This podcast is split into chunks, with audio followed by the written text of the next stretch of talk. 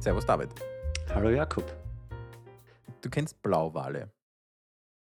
Du kannst dir vorstellen, dass das ja ein riesiges Viech ist. Oh ja. Mit einem Happen, wie viel Kalorien nimmt ein Blauwal zu sich? Ich würde mal sagen, der Hafter Björnsson isst 10.000 Kalorien am Tag. Der ist ungefähr ein Fünftausendstel von einem Blauwal. Das heißt, ich sage mal 500.000 Kalorien. Bist du deppert? Du bist echt gut. Also es sind, der, der Random Fact, den ich hier gefunden habe, es sind 457.000 Kalorien, aber gerundet. Respekt, Respekt, Respekt. Aber das bringt uns eigentlich schon zu einem schönen Thema, nämlich Problemlösungskompetenz. Nicht schlecht, David. Ich muss sagen, ich bin beeindruckt. Ich habe nicht mal gegoogelt, die gibt es da. Ja. Nein, du hast doch die Frage vorher nicht gewusst. Also ich habe angekündigt, dass ich dir eine Frage stelle, aber nicht welche. Gut, wir wissen jetzt, Blauwale nehmen mit einem Happen äh, 500.000 Kalorien zu sich. Und wir wissen, der David hat einen sehr analytischen Zugang, solche Probleme anzugehen. Herzlich willkommen zu DigiWatt. Wir wollen heute darüber sprechen, wie man Menschen und Unternehmen wie David und Jakob findet und aussucht für sein, Pro äh, für sein, für sein Projekt. Und wir haben es in der Vorbereitung ein bisschen darüber gesprochen, wo, was denn für uns eigentlich so die ausschlaggebenden Faktoren sind. Und äh, ich möchte mal gleich mal anfangen mit einem ganz wichtigen Thema. Man muss mit Leuten zusammenarbeiten, die einem zum Gesicht stehen. Ich glaube, so kann man das einmal sehr straight auf Österreichisch sagen, oder? Genau, also so ein Digitalisierungsprojekt ist halt eine sehr intensive Zusammenarbeit.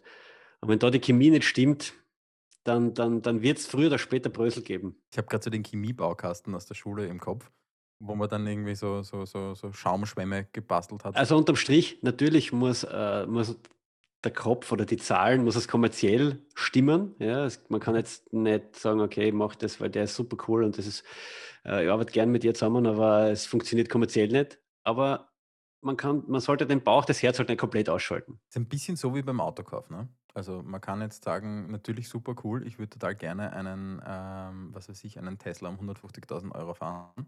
Äh, wenn ich mir den aber rein kommerziell einfach nicht leisten kann, weil dieses Auto zu teuer ist, dann bringt mir das nichts.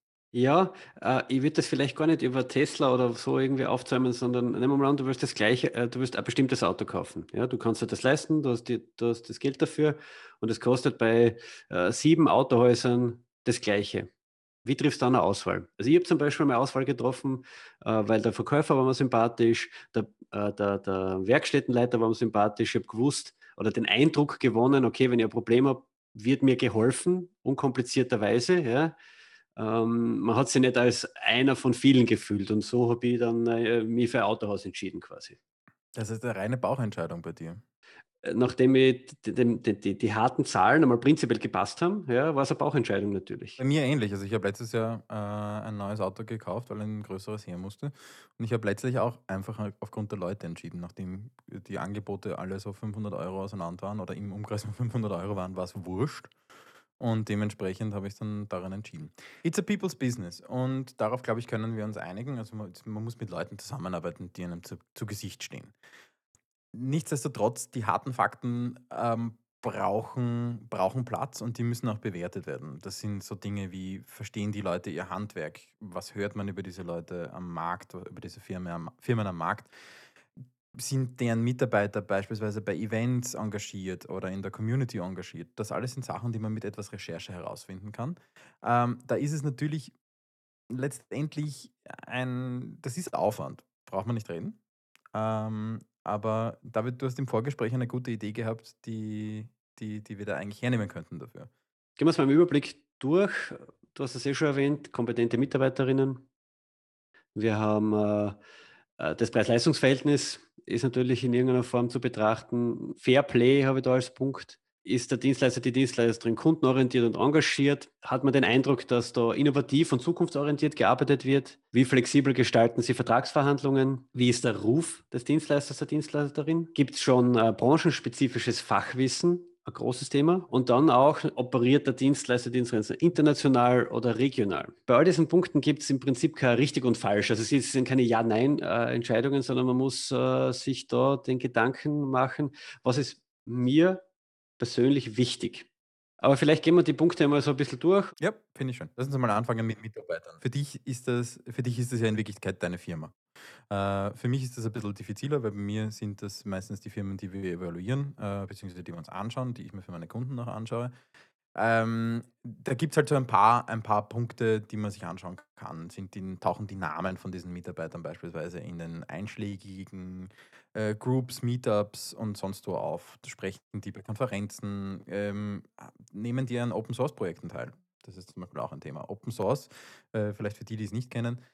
Ähm, Open Source ist prinzipiell einmal der Ansatz zu sagen, die Software, die wir schreiben, äh, steht quelloffen zur Verfügung. Das heißt, der ganze Code steht allen zur Verfügung und jeder kann sich diesen Code holen. Das passiert unter bestimmten Lizenzen. Ähm, und die Idee ist, dass auch jeder beitragen kann dazu. Jeder, der entwickeln kann, kann dann dazu beitragen. Äh, und das ist ein Community-Effort, um einerseits äh, Vertrauen zu schaffen bei vielen Punkten. Gerade bei Verschlüsselungsthemen ist das enorm wichtig, um auch Security Audits zu erlauben, aber auch um zum Beispiel die Verbreitung von Technologien fördern zu können. Und Leute, die da engagiert sind, ist meistens schon mal ein ganz guter Du hast das jetzt super zusammengefasst. Es geht nicht darum, dass man selber versteht, ähm, von was da vielleicht gesprochen wird. Also die Technik muss man jetzt nicht, natürlich nicht verstehen, dafür hat man ja dann den Experten, die Expertin zur Seite. Aber es soll äh, ein Gesamteindruck entstehen. Ja? Habe da mit kompetenten Menschen zu tun. Das, ist, das kann man auf andere Branchen natürlich genauso umlegen. Ja? Das kann man nicht nur auf andere Branchen umlegen. Ich glaube, das hat jeder von uns schon auf andere Branchen umgelegt. Genau, hat er sicher schon gemacht. Also von daher, und das ist das, was ich sage, ein bisschen der Bauch entscheidet damit. Wie ist da der Gesamteindruck? Lass uns die Punkte mal im Detail ein bisschen beleuchten. Also wir haben so das Thema Mitarbeiterinnen. Wie, wie gehst du da auch bei deiner Partnerwahl heran? Ich meine, das kannst nicht, du kannst ja nicht den Lebenslauf von jedem Mitarbeiter anschauen und mit jedem Mitarbeiter ein Interview führen. Also eine gute Möglichkeit ist äh, zum Beispiel diverse Sozi Social-Media-Profile sich mal anzuschauen. LinkedIn bietet sich da an im, im, im arbeitsprofessionellen Umfeld. Und man, man kann schauen, auf, äh, ob es auf YouTube oder wo Vorträge, Artikel und so weiter gibt, die von den Mitarbeiterinnen äh, geschrieben wurden. Und wieder, es geht da eigentlich nicht darum, dass ich den Inhalt verstehe, vor allem wenn es sehr technisch ist, sondern mehr so das Gefühl kriege, okay, da wird professionell gearbeitet. Das sind engagierte Leute, die sich halt auch darüber hinaus für das Thema vielleicht interessieren. Ja. Ja, bin ich bei dir. Ähm, ich glaube, ein weiterer Punkt ist dann, wie du vorher genannt hast, das Preis-Leistungs-Verhältnis. Das ist natürlich etwas, was schwer abzuschätzen ist am Anfang. Ähm, da kann man sich Input von außen holen, da kann man sich Leute dazu holen, die eventuell so etwas schon mal gemacht haben, äh, beziehungsweise die einfach unabhängigen Input liefern. Ähm, es gibt hier aber auch einige Diskussionen, die man einfach mit seinem potenziellen Dienstleister, mit der potenziellen Dienstleisterin führen muss. Ähm, das sind so Überlegungen wie, äh, geht man an das Ganze heran als Festpreis? Äh, oder als Time and Material Projekt. Das ist ein, ein, ein riesiger Unterschied. Bei Time and Material bezahle ich als Kunde das, was verbraucht wird. An, an Zeitaufwand. An Zeitaufwand, an Zeit und sonstigen Ressourcen, was verbraucht wird. Bei einem Festpreis ist das mehr oder weniger ein Werkvertrag. Da wird vereinbart vorher, ähm, welche Kriterien erfüllt sein müssen am Ende des Projekts und dann wird dafür ein Preis vereinbart. Beide Varianten haben Vor- und Nachteile.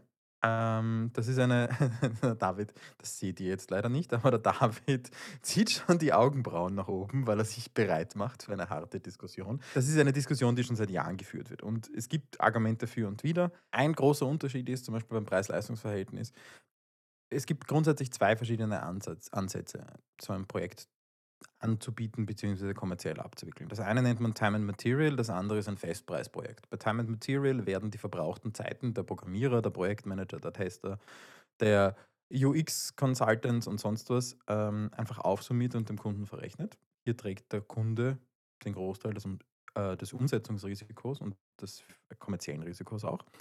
Während bei einem Festpreisprojekt ähm, der Dienstleister, die Dienstleisterin dieses Risiko übernimmt und dementsprechend ähnlich eines Werkvertrags oder eigentlich in einem Werkvertrag ähm, das entsprechend anbietet. Beides hat Vor- und Nachteile. Die werden wir sicherlich in einer eigenen Folge noch einmal äh, diskutieren, weil das ist ein Thema, das sehr, sehr weit führt, wo es viel zu diskutieren gibt. Wichtig ist, hier ein System zu finden und einen Ansatz zu finden, der für einen selbst passt und sich auch mit diesen Argumenten auseinanderzusetzen. Also auf jeden Fall würde ich dann nämlich auch vorschlagen, äh, sich alternative Angebote einzuholen. Da durchaus nicht nur in quasi seinem regionalen Umfeld. Ich glaube, das ist die unternehmerische, unternehmerische Sorgfaltspflicht, dass man alternative Angebote einholt. Aber ich glaube, da kann man auch viel zusätzlich rausholen, oder? Dann, was vielleicht zu wenig gemacht wird, ist, dass man mit Geschäftspartnern oder auch Kundinnen, mit denen man sehr eng ist, einmal redet und man schaut, haben die ja schon so ein Projekt, ein vergleichbares Projekt gemacht, können es vielleicht wen empfehlen und so weiter, aber einfach, dass man so einen Vergleich herkriegt. Alternativ bietet es sich auch an, gerade für so einen Auswahl- und Angebotsprozess, sich eventuell Know-how extern zuzukaufen. Also es gibt durchaus Leute, ich will jetzt nicht meinen Namen hier nennen, aber Leute wie mich beispielsweise, die genau in solchen, bei solchen Prozessen unterstützen und die genau bei so etwas einfach auch das, die Erfahrung und das Know-how mit einbringen, um sagen zu können, das klingt vernünftig, das kann man, das kann man so und so einschätzen oder eben auch nicht. Also bei größeren Initiativen macht sowas auf jeden Fall Sinn. Am Ende des Tages zählt aber trotzdem wieder, dass man einen guten Gesamteindruck hat. Quasi habe ich das Gefühl, ich kaufe gut ein. Das muss auch stimmen. Das führt uns eigentlich auch zum nächsten Punkt gleich. Wenn ich das Gefühl habe, gut einzukaufen und richtig zu ein einzukaufen, dann habe ich auch das Gefühl, fair behandelt zu werden. Und dementsprechend ist der Punkt, den wir jetzt noch besprechen wollen, Fair Play. Das ist für mich in der Zusammenarbeit mit unseren Kundinnen immer ganz wichtig, dass wir uns auf Augenhöhe begegnen. Äh, ob das jetzt ein EPU ist oder ein Riesenkonzern, mit dem ich da zusammenarbeite oder umgekehrt, ähm, ich muss immer das Gefühl haben, dass ich auf Augenhöhe spreche. Ja, dass man ehrlich und offen spielen kann, dass man nicht irgendwie Informationen taktisch zurückhält oder äh, partiell weitergibt, nur dass man, keine Ahnung, indem man in der Hoffnung, man kann den Preis heben oder whatsoever, ja. Es, muss, es ist, es, es ist die, die, die Vorbereitung einer längeren Zusammenarbeit und dem muss einfach offen und fair gespielt werden. Mit offenen Karten spielen. Ich glaube, das ist einfach gerade bei so etwas, wo es viel auf Vertrauen ankommt, enorm wichtig. Gerade, dass man da so wie du sagst, mit Informationen zurückhalten, das kennt jeder von uns, wo man dann irgendwie zitzelweise dann noch das erfragt und ah, ist das dabei? Nein, das ist nicht dabei, das kostet noch extra und dadadadam. Lieber einmal die harte Wahrheit als Salamitaktik und scheibchenweise Kleinigkeiten. Weil man lasst den Dienstleister, Dienstleisterin doch sehr weit und sehr tief in mein, ins eigene Unternehmen hinein. Und es muss einfach dann stimmen. Man muss den Eindruck haben, okay, da wird die Information nicht anderweitig verwertet zum Beispiel. Also, also mit offenen Karten spielen. Das ist halt einfach echt das, worauf es ankommt. Das Gefühl haben, hier wird offen und ehrlich mit mir geredet, oder? Genau, und das leitet da ein bisschen über zu dem nächsten Punkt, den ich habe, äh, die Kundenorientiertheit. Stellt der Dienstleister, die Dienstleisterin mich und mein Unternehmen im Mittelpunkt oder vielleicht die eigene Technik, die Ausführung von dem Ganzen? Das ist ein sehr guter Punkt. Das habe ich schon ein paar Mal erlebt, dass Unternehmen dann sagen, ja, ja, wir haben verstanden, worum es geht und schon mit der Lösung kommen, die halt einfach zufällig halt gerade ihre Lösung ist, wo halt, halt einfach darauf ankommt, dass sie etwas verkaufen wollen, ein Produkt oder eine fertig konfektionierte Dienstleistung verkaufen wollen, die aber vielleicht gar nicht passt. Also das erlebe ich wirklich oft, dass man sich halt ein bisschen was zurechtgelegt hat oder man, man wieder verkauft irgendeine Software und man hört gar nicht, also es wird gar nicht richtig zugehört. Weil man im Kopf hat man schon zusammenkonstruiert und natürlich, muss ich so ehrlich sein, ist der Fehler auch mir schon oft passiert, weil das ist ein natürlicher Prozess irgendwo vielleicht. Auf jeden Fall hat man irgendein Ding und man, man, man hört zwei, drei Stichworte in dem, was der Kunde, die Kundin dann sagt und dann hat man im Kopf schon zusammengeschalten. Okay, habe schon alles verstanden, weiß ich schon. Ja. Und das sind aber so irgendwo Red Flags. Weil das ist der Punkt, wo man dann meistens auseinanderdriftet und dann kommt nicht mehr das raus, was man will. Definitiv. Also ich kenne das halt aus meiner eigenen, aus meiner eigenen Rolle. Ich war ähm, schon ein paar Mal in der Situation, wo ich letztendlich einem Kunden gesagt habe oder sagen musste, das, was du da machen möchtest, bringt dich bei dem, was du davon erwartest, oder äh, wird nicht das leisten können, was du erwartest. Es ist gescheiter, du lässt dieses Projekt, statt dass du da jetzt da viel Geld reinsteckst und dann nicht das rausbekommst, was du möchtest. Und das sind harte Wahrheiten. Das will man nicht immer hören, aber ich glaube, dass es da auch wichtig ist, genau zuzuhören, genau herauszufinden, was die Bedürfnisse sind. Damit sind wir auch so ein bisschen beim Thema von der ersten Folge, warum das so wichtig ist, diese, diese Sachen auch ordentlich zu kommunizieren. Genau deshalb, weil ein Partner, eine Partnerin mir dann sagen kann, wir sehen das so und so, wir haben verstanden, wir haben Folgendes verstanden und weil wir dann, oder weil dann der Partner in der Lage ist, genau darauf einzugehen.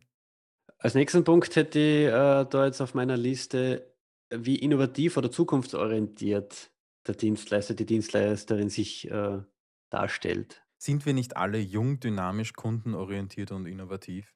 Mit 15 Jahren Berufserfahrung, aber erst 20. Ich meine damit jetzt nicht, dass, man, äh, dass, dass es quasi immer das Allerneueste vom Neuesten sein muss. Ah, es ist ein Unterschied zwischen Cutting Edge und Bleeding Edge, so nennt man das. Und damit will ich auch nicht sagen, dass Technologie, die vielleicht schon ein bisschen in die Jahre gekommen ist, per se schlecht ist. Die kann, die, die kann durchaus oder ist in vielen Fällen vermutlich genau das Richtige. Also da, da, da, da geht es da geht's mir auch ein bisschen so drum, ähm, wie ist die Arbeitsweise vom Dienstleister, der Dienstleisterin. Das ist natürlich jetzt vermutlich der, einer der schwammigeren Punkte, äh, weil was bedeutet, innovativ bedeutet für jeden vermutlich ein bisschen was anderes. Es ist vermutlich einer der Punkte, wo es am meisten Sinn macht, sich eine Vertrauensperson zu suchen. Jakob hat es vorher schon angesprochen, die über ein technisches Know-how verfügt, die dann äh, zum Beispiel bei, bei der Dienstleisterin anfra anfragen kann, okay, mit welchen Technologien wir, setzen ihre Projekte so um und die einem dann äh, quasi eine Bewertung geben kann. So, wenn man das nicht zur Verfügung hat, dann kann man natürlich oder könnte man versuchen, zum Beispiel in einschlägigen LinkedIn- oder Facebook-Gruppen sich äh, Feedback zu holen. Gut. Nächster Punkt: Vertragsverhandlungen. Das ist ein, also hier gibt es Red Flags. Da bin ich, bin ich dabei. Ich habe erlebt, dass wir 40, 50-seitige Agreements hatten mit Rahmenverträgen und dann auch Einzelverträgen dazu und, und, und, und, und, und. Und letztendlich sind wir erst recht streitert worden äh, um, am Ende. Und ich bin ein großer Freund von einfachen, ehrlichen und fairen Regelungen. Also ich finde, die Eckpunkte eines Vertrages sollten irgendwie auf einer A4-Seite unterkommen. Ansonsten ist das der Rest einfach Absicherung und ein ähm, und irgendwie führt das schon zu einem gewissen Misstrauen bei mir. Ich bin schon dabei, zu einem professionellen Umgang gehört ein Vertrag und es gehören viele Sachen geregelt und detailliert geregelt, aber ich muss nicht jegliche Situation im Vorfeld abgreifen, sondern das fällt für mich zusammen mit dem Punkt Fair Play und einem Vertrauensverhältnis. Wenn ich mit jemandem zusammenarbeite, dann tue ich das nicht in der Absicht, dass es schief geht, sondern dann tue ich das in der Absicht, dass es gut funktioniert. Und für den Fall, dass es schief geht, sollte man einen einfachen, gut interpretierbaren und gut verständlichen Vertrag haben. Ich bin kein Jurist, du bist auch kein Jurist. Ich glaube, was noch wichtig wäre zu erwähnen, ist, dass wir da jetzt nicht dazu raten, in einem vertragsfreien Raum zu agieren. Ähm, also AGBs sollten da sein, die sollten gelesen werden, die sollten, wenn möglich, natürlich auch von einem von jemand Fachkundigem mal durchgeschaut werden, ob da eh nichts Grobes drin ist. Da gibt es auch ein paar Punkte, auf die man Rücksicht nehmen sollte, die Reaktionszeit und so weiter, aber auch eigentlich ein Thema für eigene Folge fast schon, ja. Aber es ist halt wichtig, geht das Gegenüber auf meine Bedürfnisse ein? Ja? Oder wird, das, wird mir da so ein Pamphlet hingeknallt und wenn ich es nicht unterschreibe, ist ja Pech. Ne? Es gibt so ein paar Standardvertragswerke, die recht umfangreich sind. Sie regeln sehr viel. Sagen wir es mal so. Wie gesagt, wir sind keine Juristen. Wir empfehlen da auch keine, also wir machen hier auch keine Rechtsberatung, sondern wir berichten aus unserer Erfahrung. Meine Erfahrung und ob das jetzt Korrelation oder Koinzidenz ist, ist einfach, je dicker der Vertrag, desto mehr Bresel habe ich gehabt im Projekt. Das ist etwas, das ich bestätigen kann. Kommen wir zu was, das man vielleicht leichter greifen kann. Der gute Ruf, das ist etwas, das kann man, das kann man durchaus bewerten. Man kann sich anschauen, was hat der Dienstleister, die Dienstleisterin schon für Projekte gemacht, die man sich anschauen kann. Gibt es Success Stories auf der Website? Kann man, geht es vielleicht sogar so weit, dass ich diesen Kunden, die Kundin auch kontaktieren kann und nachfragen kann? Also der beste Punkt, muss ich ehrlich sagen, das geht natürlich jetzt in Richtung, in Richtung Marketing, aber das, was, was ich immer am wirklich angenehmsten finde, ist das, was du sagst, mit Leuten reden, die mit dieser Firma bereits zusammengearbeitet haben. Ich habe einfach erlebt in der Vergangenheit immer wieder, dass ich, wenn ich mit Leuten darüber geredet habe, ein ehrliches Bild bekommen habe, ähm, ehrliche Antworten bekommen habe und dass gerade Geschäftspartner, die einander mögen, die miteinander gerne arbeiten, einander auch gerne gegenseitig empfehlen. Und dementsprechend ist eine echte, ehrliche Empfehlung für mich doch sehr viel wert. Das ist natürlich jetzt so ein bisschen das Thema Menschenkenntnis, ob das eine ehrliche Empfehlung ist oder ob das eine ist, von der jemand was hat. Das kann man nie ganz ausschließen. Ich glaube, man darf sich nicht blenden lassen von irgendwelchen kurzen Kundenstatements, die auf irgendeiner Webseite stehen. Da kann man sehr viel schreiben. Ähm, dieser Kontakt zu Referenzen ist etwas was aufwendig ist und etwas, was auch nicht jeder vielleicht immer machen möchte. Ich glaube, ab einer gewissen Größe ist es aber durchaus sinnvoll, sich diese Erkundigungen einfach einzuholen.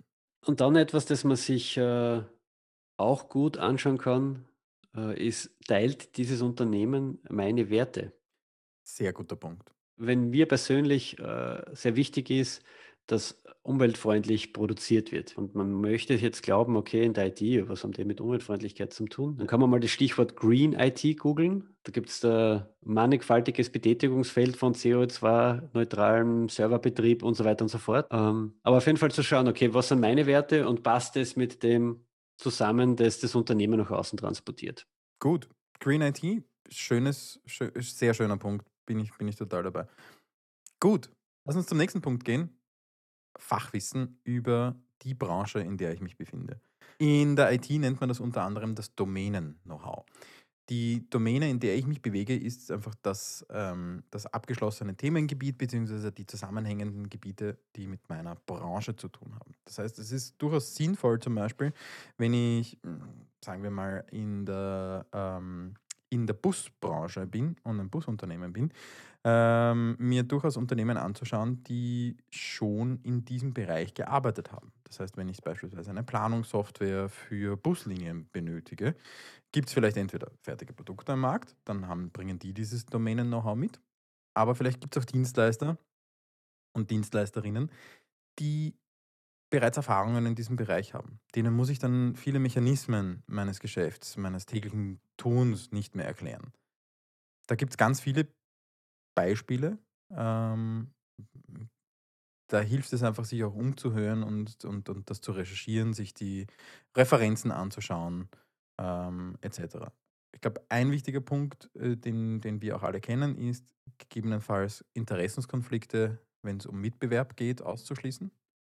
Da hilft einfach ehrliche Offenheit und zu sagen, hey, ähm, das, das, das gehört getrennt. Es gab auch schon kenne das aus der Werbebranche, dass sich dann Werbeagenturen ähm, aufgeteilt haben und eine eigene quasi Superagentur für einen Kunden äh, gemacht haben, damit sie für die beiden äh, Marktführer einer Branche arbeiten können.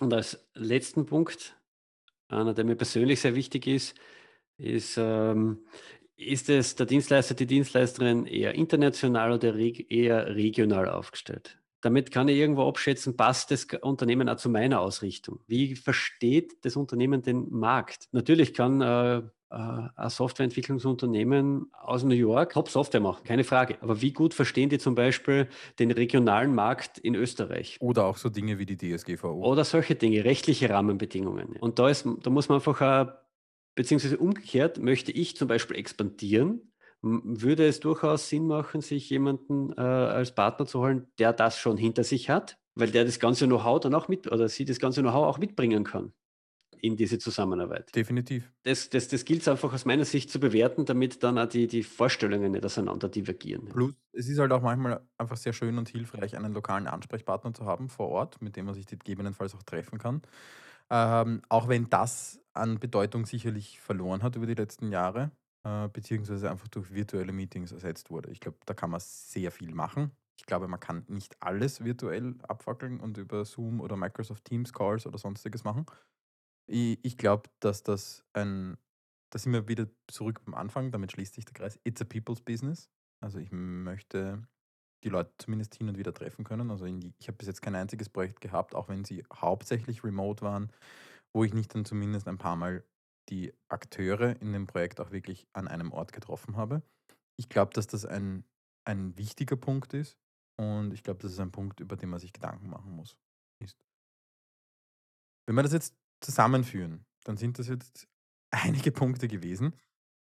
Da gibt es viel zu bewerten. Und wir haben eine, eine wunderschöne Idee gehabt. Wir borgen uns eine Methode der Unternehmensberater aus, nämlich eine Scorecard. Und wir haben diesen wunderschönen Namen gefunden, die WESFES, die Weighted Enterprise Software Firm Evaluation Scorecard.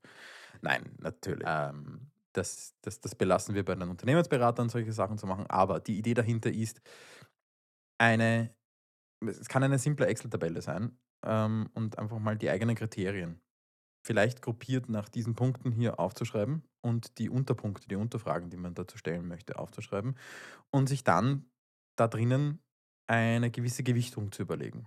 Das macht man am besten vielleicht, indem man sich mal selbst bewertet, sozusagen. Wie wichtig sind mir diese einzelnen Punkte? Ja? Ich nehme jetzt einen beliebigen raus, wenn, wir, wenn, wenn mir quasi die Flexibilität in Vertragsverhandlungen völlig egal ist, dann kann ich das niedrig gewichten. Insgesamt geht es darum, die potenziellen Partner zu bewerten, für sich zu bewerten. Das kann sehr subjektiv sein. Das kann man versuchen, zu objektiv zu machen. Es wird selten gelingen, es komplett objektiv zu machen.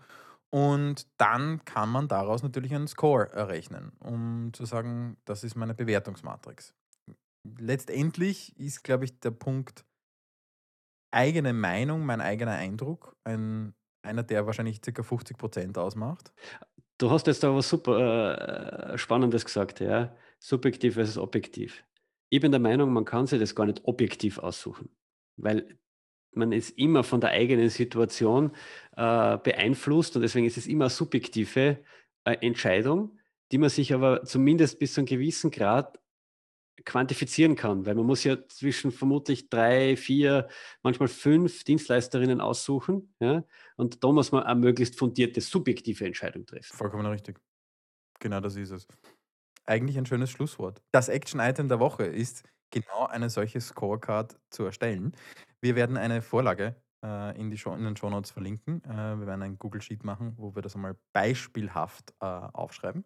Wie immer freuen wir uns, wenn ihr diese Scorecard ausfüllt und an uns schickt, um Feedback zu bekommen. Wir melden uns auf jedes E-Mail zurück. Unsere E-Mail-Adresse ist podcast.digi-what.com. Und freuen tun wir uns natürlich auch über 5-Sternbewertungen. In jeglicher Plattform, sei es Spotify, Apple Podcast, äh, Pocketcasts, Overcast und sonstige Seiten, die es dazu gibt. Wir freuen uns über jegliche Art von Feedback an eben unsere E-Mail-Adresse podcast.digi-wort.com. Mein Name ist Jakob Mahl. Mein Name ist David Wippel. Vielen herzlichen Dank fürs Zuhören.